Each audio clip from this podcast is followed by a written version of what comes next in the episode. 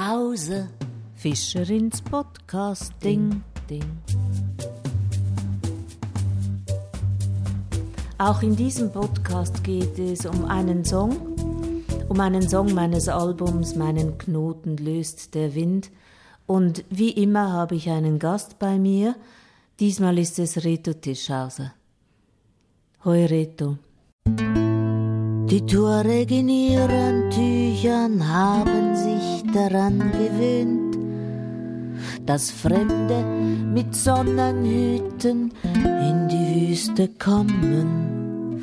Fremde aus endlosen Oasen, die für Nomaden viel zu viel haben, nur zu wenig Zeit. Die Armbanduhr hat aufgehört, die Rhythmen zu bestimmen. Der Schritt, das Schaukeln der Kamele sind meine Sekunden. Der Durst meldet die Stunden und der Schatten zeigt die Tageszeit. Sonnenauf- und Untergang sind die große Abwechslung wie meine Gedanken ging ich im Kreis, ohne Kamele, ohne Guidewall, ein leiser Zweifel. Jeden zweiten Schritt unmerklich kleiner macht als den einen. Wie meine Gedanken ging ich im Kreis,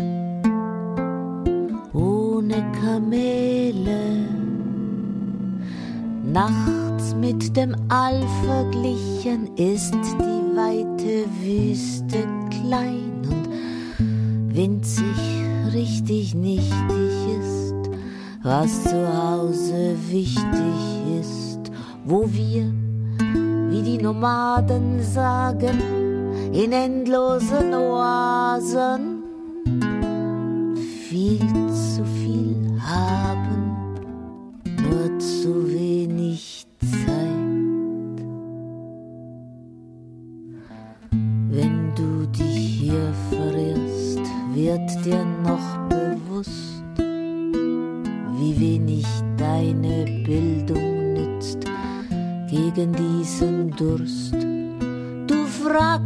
dich vergessen hat und wer dich wohl vermisst.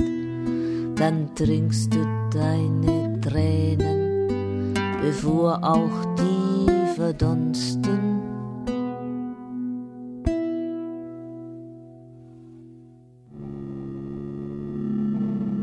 Wie meine Gedanken ging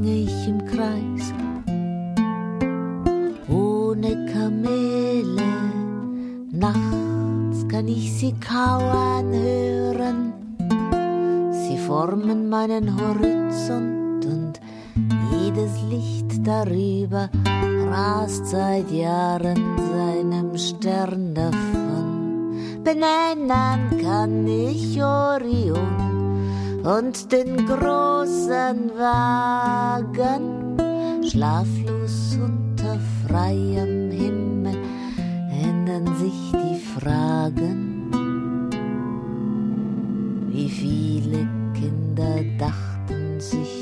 Sterne schon als Luken, durch die das Reich der Toten oder einer Gottheit funkelt.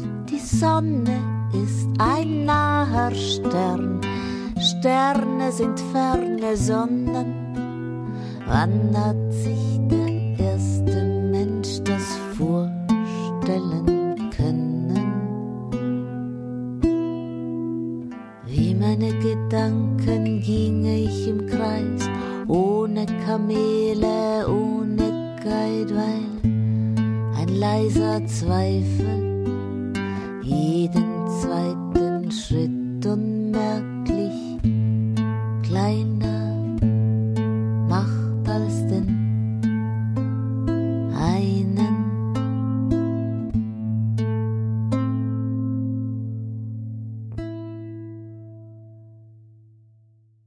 Ja, guten Tag, Brigitta. Ja, der Gast heißt Reto Tischhauser, aber kannst du noch etwas mehr zu ihm sagen? Er steht ja doch in einer speziellen Beziehung zu dir und indirekt wahrscheinlich auch zu dem Song, den wir jetzt besprechen werden. Also, Reto Tischhauser ist seit ähm, vielen Jahren mein Mann. Er war mit mir in der Sahara und Sahara, so heißt der Song, über den wir heute sprechen. Und das ist auch der Grund, wieso ich ihn gewählt habe oder wieso er diesen Song gewählt hat, um mit mir zusammen einen Podcast zu machen. Außerdem haben wir vor noch viel, viel, viel, viel mehr Jahren zusammen Radio gemacht. Das heißt, das ist auch eine Reminiszenz an die Anfänge unserer Beziehung. Genau. Nun, den Song Sahara, hast du ihn dir angehört? Ich habe ihn mir mehrfach angehört. Über die Jahre ist ja kein neuer Song, sondern er ist äh, neu aufgenommen. Ist ein Song, der geografisch verortbar ist, also er spielt in der Wüste und er hat mit einer Reise zu tun. Und da habe ich mich gefragt, weil ich konnte mich nicht mehr richtig erinnern. Also es war eine Reise un von uns zweien. Weißt du noch, in welchem Jahr das war? Also das Jahr, das war 1996. Es gibt ja drin auch den Sample eines Kamels. Den habe ich damals 1996 aufgenommen. Also die Reise war 96, mhm. genau. Und die Reise ging in die Sahara. Ja, und wir sind auf Kamelen geritten für eine Woche oder so. Genau. Also die Reise haben wir im Süden von Marokko gestartet. Wir gingen da auch noch zum Klettern hin. Wir gingen in die Todra-Schlucht ursprünglich, haben uns dort aufgehalten. Aber es war klar und das war ja dein Ansinnen ganz stark, das mit den Kamelen und der Wüste, das war ja eigentlich dein Input. Hast du dann schon gewusst, dass du einen Song machen wirst über die Wüste? Nein, das habe ich nicht gewusst. Ich wusste einfach, ich möchte unbedingt auf einem Kamel reiten. Das hatte ich vorher noch nie getan. Und ähm, ich wusste auch, weil ich damals so, also schon damals überall Samples sammelte für, für die Musik, wusste ich auch, dass ich irgendetwas brauche, um das aufzuzeichnen. Ich hab, ich glaube, das war ein DAT oder so, irgendein, gab es ein Gerät, das nachher aber total versandet war und völlig kaputt. Ich glaube, es war ein DAT. Ja. Vielleicht kannst du noch erklären, was ein DAT ist. Vielleicht. Ein digitales Aufnahmegerät mit einem Akku, so dass man ihn also ein paar Tage in der Wüste in die Wüste mitnehmen konnte und Aufnahmen machen konnte in einer für damals sehr guten Qualität. Also fassen wir zusammen, also die, die, Idee mit der Wüste war von dir, einen Song hast du nicht wirklich im Sinn gehabt, aber du wolltest unbedingt etwas aufnehmen von dieser Reise und der Wüste. Und dieses Kamel oder ein Grund dahin zu reisen waren die Kamele oder die Dromedare? Uh, ja, das ist für mich dasselbe Tier. also die also, Einhöckrigen? Ja, beide. Ja, ja, damals war da, das war halt näher und leichter, die einhöckrigen Kamele zuerst ab, abzuhaken. Auf dieser Reise haben wir zusammen beschlossen, wir wollen noch auf den zweihöckrigen Kamelen dann mal reiten mhm. und haben unsere viel spätere Reise in die Mongolei uns vorgenommen. Von wo kommt diese Faszination für das Tier Kamel? Weil im Song ist es ja auch wichtig. Das Kamel steht jetzt in dem Song ein Stück weit auch für, für ein tieferes Wissen um die Richtung. Sie wissen, wo sie hingehen. Oder? Ja, warum interessiert dich das Kamel? Du bist ja ein Eines kleiner Zürcher Zumpf oder so. nein, nein. Einerseits, weil ich diesen Gesichtsausdruck so ähm, faszinierend finde. Diese Gelassenheit in diesem Gesichtsausdruck finde ich schon mal sehr äh, ansprechend. Dann der weiche Gang, der Passgang. Man hat das Gefühl, es, es federt sowas. Also jetzt nur vom Sehen noch, wenn du auf dem Kamel sitzt, dann federt dir eher zu wenig. Aber wenn du es so siehst, dann hat es sowas wie Federndes, sowas wie Weiches. Und dann bin ich natürlich von der Wüste Wir beide sind von kargen Landschaften, von Wüsten fasziniert und dann dieses Tier in dieser leeren Landschaft, dass ich halt sowieso Tiere liebe und oft äh, ein Lieblingstier gehabt habe. Ein paar Jahre später war das dann der Storch, den ich auch, den haben wir auch in der Wüste gesehen. Ich glaube dort in der Wüste in der Sahara, als wir in einem Sandsturm eine Reihe von Störchen stehen sah. Ich glaube damals hat die Faszination von Störchen bei mir angefangen. Hm, lustig finde ich einfach noch, ich glaube, du hast quasi der den Blick des Kamels noch erwähnt. Ich meine, das Kamel, das schaut eigentlich sehr hochmütig. Ja. Also du hast es ja anders formuliert vorher, aber da gibt es ja auch diese Story dazu, warum dieser hochmütige Blick, ich meine gut, der Kopf ist hoch oben, aber es ist so, dass ich glaube, es geht um, ich weiß nicht mehr genau, vielleicht bin ich jetzt nicht ganz präzise, aber äh, wenn es 100 Geheimnisse in der Welt gibt, kennt Allah 99 davon, aber das Hundertste kennt nur das Kamel. Es gibt irgendwie so ein Sprichwort. Und so schauen die Kamele eigentlich. Sie schauen ja schon ein bisschen sanftmütig, aber eigentlich auch ein bisschen hochmütig. Ich glaube, du hast diese Geschichte nun sehr gut modifiziert. Ich habe den Eindruck, es wisse den Namen, den richtigen ah, genau. Namen von Allah, aber ich finde nein, nein, das nein, wunderbar, wenn es ein genau. Wort kennt, das nicht mal Allah kennt. Ja, stimmt. Da, da, da, da jetzt habe ich es auch wieder auf der Reihe. Allah hat 100 Namen und glaube ich 99 sind bekannt und das Kamel kennt den 100. Ja, irgend ja. sowas. Ja. Aber das, was du aufgenommen hast, wenn ich mich richtig erinnere, war in der Nacht, und zwar eine Herde von Kamelen.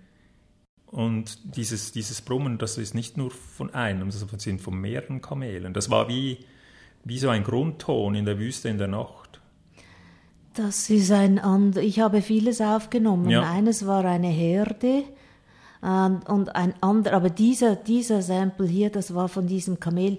Ich bin immer wieder vor die Kamele hingestanden mit dem Mikrofon und die haben nie was gesagt, wenn ich wollte. Magst ja. du dich erinnern? Und irgendwann hat unser Guide, der Ali, gemerkt, was ich will. Und dann ist er zu dem Kamel hingegangen und hat es so mit dem, mit dem Strick so wie gestreichelt oder so berührt. Und dann hat es gemacht, äh, dann hat es all diese Töne erst gemacht, ah, okay. weil es hat nie nur, weil das Mikrofon vor seinem Mund war, angefangen ja. zu, also, zu äh, klingen. Ich kann mich an die Szene genau erinnern. Ich war so froh, dass das Kamel jetzt endlich genau dann tönte, als das Mikrofon und das Start auf On war.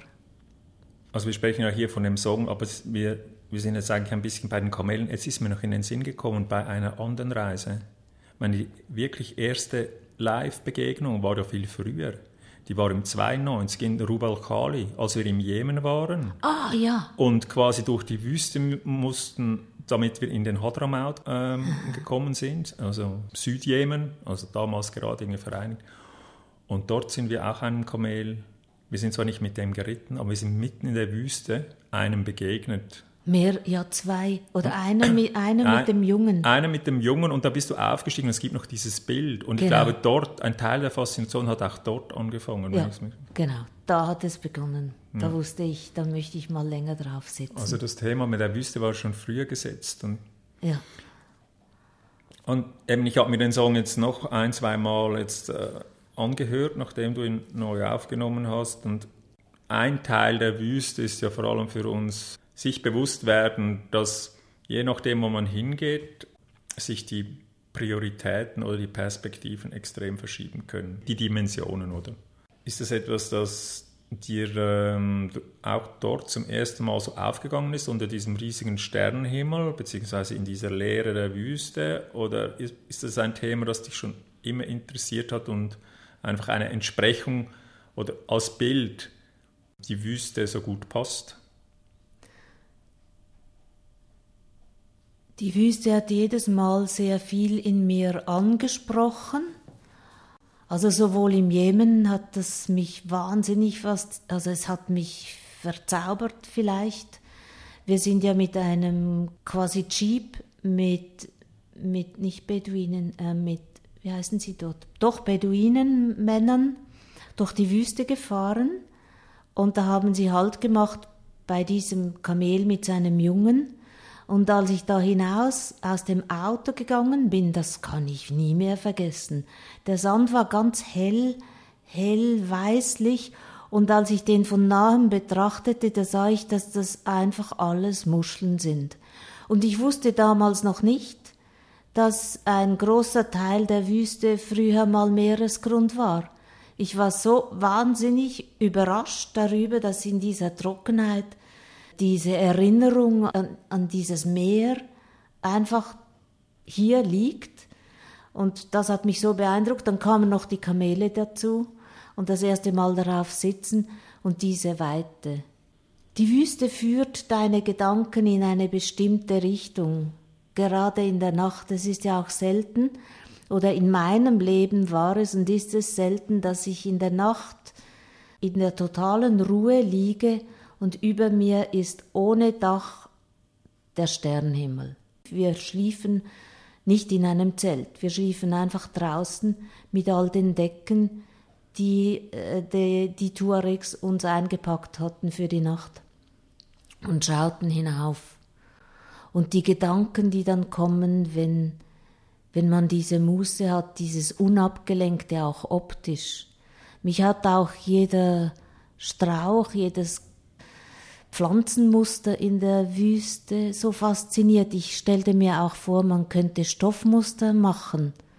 Es gibt so Büsche, die in der Wüste so verteilt sind, so oder so Gräserbüsche, und ich konnte mir so gut vorstellen, ein Stoff in der Wüstenfarbe mit diesen Grasbüscheln verteilt, gestreut.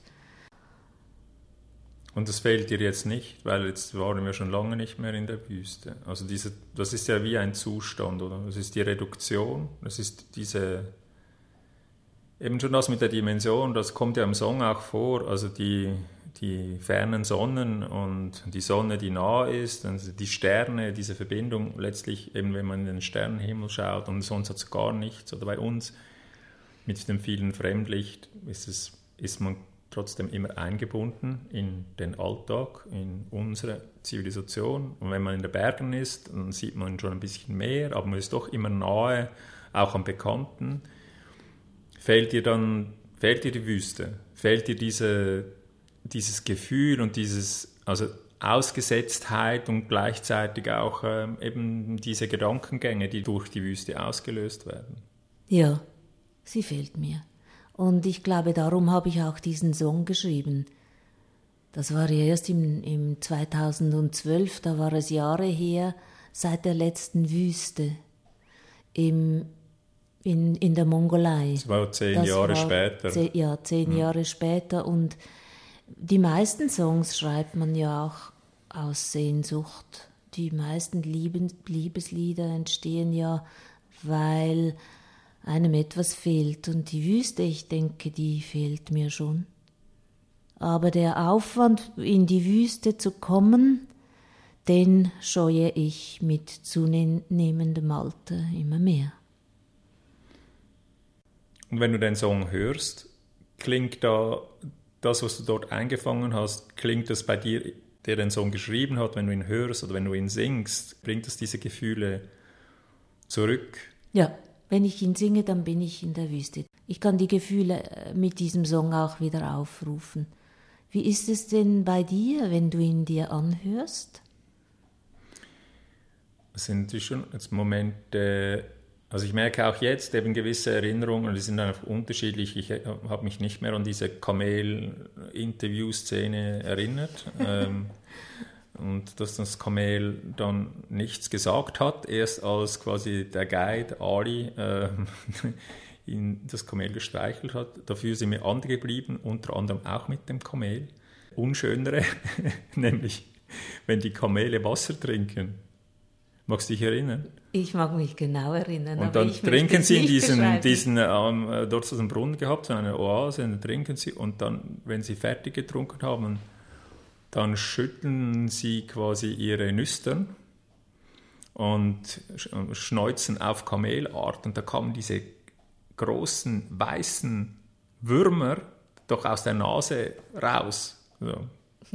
Ja, ich fand das ein bisschen unappetitlich. Ja, ja, ich will damit nur sagen, oder an diesem Beispiel, es löst viel aus, was einfach ja, zugedeckt ist halt vom, vom Alltag und wo man ist, wo man irgendwie drinsteht. Aber als Erinnerungen, äh, punktuell, aber auch als Gefühl ist es extrem, extrem präsent. Alle Wüsten. Diese erste Begegnung von dir oder uns mit, mit dem Kamel in der Rubel Khali, die ist bei mir auch eingebrannt. Du hast dieses auf dem Markt gekaufte blaue Kleid hast du angehabt und die, die Beduinen haben dem Kamel auch Wasser gegeben und dann dir geholfen, da hochzugehen. Und ich glaube, wir haben uns mitten in der Wüste haben sie auch ein kleines Feuer gemacht. Wir haben Brot gebacken im Sand. Mhm. Und es gab, glaube ich, auch ein verdorrter Baum dort, also in meiner Erinnerung. Also es gibt viele so Szenen, die, wenn ich jetzt wieder darüber spreche, die kommen hoch, die sind wirklich, obwohl es schon lange her ist, die sind einfach da. Was ja auch noch ist, ist diese, dieser Refrain, die Gedanken, die im Kreis gehen und auch aus der Überlegung, ja, wer sich dort nicht auskennt und nicht von dort ist und nicht mit der Wüste gelebt hat, ist dir letztlich ausgeliefert. Ja. Wie das auch in den Comics oder so ist oder geht im Kreis und verdurstet. Also ich hoffe, es kommt wirklich, oder da muss man wirklich gut hinhören, ähm, das ist ja im Song drin, quasi, warum geht man im Kreise? Ich arbeite als Kinesiologin auch mit Kindern und da gibt es diese Übung, dass man die Augen schließt und am, am Ort geht, trippelt und man dreht sich immer. Also äh, wenn man die Augen schließt, also sich nicht orientiert, dann gibt es immer einen Kreis oder ein, ja. Und ich habe das so ähm, gedeutet, dass immer ein Fu dass nicht beide Füße genau die gleich langen Schritte nehmen. Das wäre ja der Präzision zu viel, fast übermenschlich. Und aus dieser Deutung kam ich auf, darauf, dass darum wenn man in der Wüste geht, ist es ja, wenn man sich nicht orientieren kann, als, als unser Eins, die die Wüste nicht kennen, wir sind ja keine Kamele und wir können keine Sternen lesen und so weiter. Für uns ist das vermutlich drum so, weil es ist, als würden wir mit blind gehen. Und wenn das, das ist eine Behauptung, dass ein Schritt, der linke Fuß immer kleiner, der linke Fuß kleinere oder der rechte Fuß kleinere Schritte macht. Es hat eine Logik, dass man sagt, ah ja mhm. klar, der eine Schritt mhm. ist irgendwie kürzer und so geht man dann irgendwie im Kreis. Aber eben, man glaubt, gerade zu gehen. Oder? Ja. Und, und, am Schluss findet man wieder zurück zu den eigenen Spuren. Mhm. Ähm, das könnte ja schon sein. Und es ist aber auch ein Bild, also das ist das Bild effektiv, aber es sind ja auch diese Gedanken dann, ja. die, also dann sind denn das wie hinkende, also nicht hinkend, aber irgendwie auch Gedanken, die eigentlich auf ein Ziel ausgerichtet sind, aber dann immer etwas mehr abdriften. Also du verbindest das ja. Äh, ist das mhm. etwas, was du, es ist ja eigentlich wertneutral, aber es ist ein Zustand offensichtlich, der dir in der Wüste in der Wüste begegnet ist, diese. Ja, also wenn man in der Wüste ist, wenn man nicht abgelenkt ist, wenn die Gedanken einfach gehen können, weil gar nichts geschieht und nichts inspiriert, also ja, vielleicht nichts inspiriert, also niemand spricht oder nichts taucht auf, in der Stadt wirst du, werden ja deine Gedanken permanent abgelenkt und geleitet.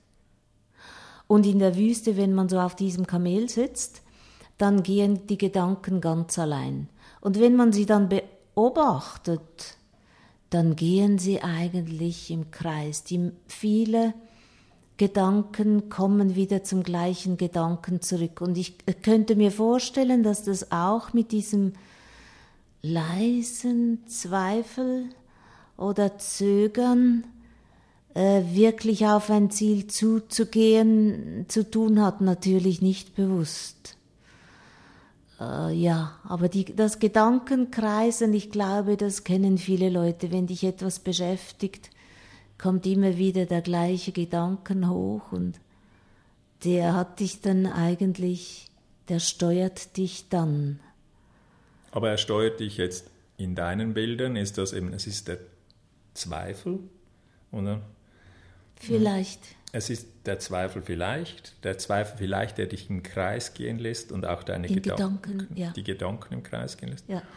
Und das widerspricht ja eigentlich den, mh, die, der Idee, den man so hat, quasi in der heutigen Zeit der Selbstfindung, äh, wo dann auch entsprechende Angebote auf dem Markt sind oder finde dich selbst in der Wüste, gehe in die Wüste eigentlich um aufs Wesentliche zu kommen und vielleicht auch Entscheidungen zu machen, Richtung zu geben, du würdest sagen, das ist alles Habakuk, das ist Geldmacherei, weil was die Wüste eigentlich auslöst, ist, ist dieses kreisende, nicht gerichtete, weil es ja. gibt, gibt, nichts, woran man sich halten kann. Und eben die, auch die Fragen, die man sich stellt, führen wieder zurück zur Frage, aber das ist ja nur für uns so, dieses im Kreis gehen, die Tuareg, denen passiert das nicht. Ja gut, die müssen, also die Tuaregs, die hatten irgendwie, die Tuaregs hatten ja eben, das sind Menschen, die mit der Wüste äh, auf Du sind, die ja. zum nächsten Wasserstelle äh, finden müssen, beziehungsweise früher die Sklaven von Afrika irgendwie in den Norden bringen mussten. Ähm, äh, das das andere, was ich meine, ist eher im übertragenen Sinn, im westlichen quasi für was steht die Wüste oder so. Ja, ich, ich kenne ein paar Leute, die gehen und die gehen jedes Jahr in die Wüste als quasi eben Selbstfindungstrip. Oder? Bei dir, jetzt in diesem Song tönt das, geht es nicht um Selbstfindung, sondern eher, also das ist jetzt eine Interpretation, ist dieses Ausgesetztsein und dann einfach beobachten, was mit einem passiert. Oder? Ja, wenn das nicht auch Selbstfindung ist. Aber was ich noch sagen wollte, dieses in die Wüste gehen, ich möchte jetzt das Kamel nicht als Metapher für irgendeinen Guru oder so nutzen, aber wenn man sich in ein auch seelisch Gebiet vorwagt, das man noch nicht kennt, dann ist es schon gut, wenn man irgendeine Guidance hat. Das ist bei mir jetzt sehr gerne ein Kamel und kein Mann oder, oder Frau oder Mensch. Obwohl ich schon sagen muss, also Ali, der Guide, den brauchten wir auch. Das Kamel wäre nämlich einfach umgekehrt und wieder nach Hause gegangen. Die Kamele haben einen Stalldrang, das haben wir dann später in der Mongolei bemerkt, weißt du noch? Da sind wir mit den Kamelen zwei Tage ge gegangen, hinaus in die Wüste und dann haben, haben wir sie angebunden. Und als niemand schaute, sind die Kamele einfach zusammen, die konnten sich irgendwie lösen. Und was machten die? Die gingen schnurstracks und schnurgerade nach Hause. Wir konnten sie gut einholen, sie rannten nicht. Ich wollte damit nur noch den Ali würdigen, der diese Kamele geführt hat. Und der hat auch, also wir können ja noch länger über diese Reise reden. Es ja, der Ali muss man vielleicht sagen, wir sprechen immer von den Tuaregs, oder? Also man kann es jetzt nochmals mehr verorten, also das äh, eben an der marokkanisch-algerischen Grenze hat es stattgefunden und die, die Tuaregs, die wir getroffen haben, waren in dem Sinn in dem Dorf ähm, sesshaft und haben darauf gewartet, dass Touristinnen da runterkommen und äh, eben so einen Wüstenausflug buchen möchten. Der Ali war aber angestellt von den Tuaregs. Ähm, er selber war ein, ein, ein Berber, der, ähm, das für ihn wäre das saisonale Arbeit und er hat in einer Sardinenfabrik ja, im, Winter, im Winter gearbeitet. Er war nicht dieser, äh, dieser romantische Tuareg mit Nein, dem Turban und so. Nein. Also die, aber die Tuareg hatten das Geschäft und die. Tuareg-Frauen genau. haben auch eingepackt äh, unsere Esswaren für diesen Trip. Da war ein ganzes Schaf dabei. Und weißt du noch, der Ali hat ja gekocht. Du und der Ali haben gekocht. Und ich hatte zum Teil auch das Gefühl, ich müsse mithelfen zu kochen. Und dann hat er gesagt, non, non, tu es la princesse de la Couverture, genau. die Decken, da gab es immer so, die, auch die Kamele, damit es ein bisschen weicher war, hat man die, die Wolldecken auf die Kamele getan. Keine Werberdecken, sondern chinesische Wolldecken. Oh, ja, genau. Und dort drauf bin ich dann gesessen oder wie. Die haben man jedes Mal, wenn man Rast gemacht hat und gegessen hat, hat man die abgeladen und das war so ein Haufen von diesen, wie ein Hügel von, von Decken und dort durfte ich dann drauf sitzen und warten, bis ihr zwei etwas gekocht hattet. Mhm.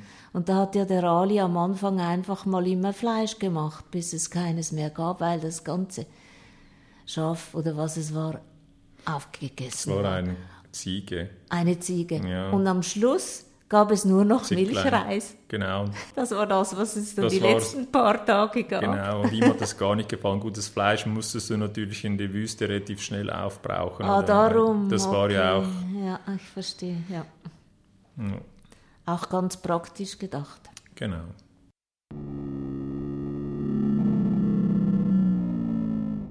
Aber ich denke, das ist schwierig zu beurteilen, dass dieser Song wirklich eine Tiefe hat im Erlebnis in dieser Wüste, dass auch andere, die jetzt noch gar nicht in der Wüste waren, also wie etwas davon mitbekommen.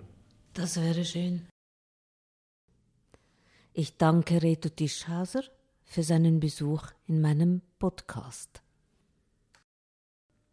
Den besprochenen Song und auch andere könnt ihr gerne downloaden, wenn ihr sucht über Fischerin meinen Knoten löst der Wind, dann werdet ihr fündig und weitere Podcasts könnt ihr hören auf diesem Kanal hier. Ich habe über die zehn Songs mit verschiedenen Leuten gesprochen.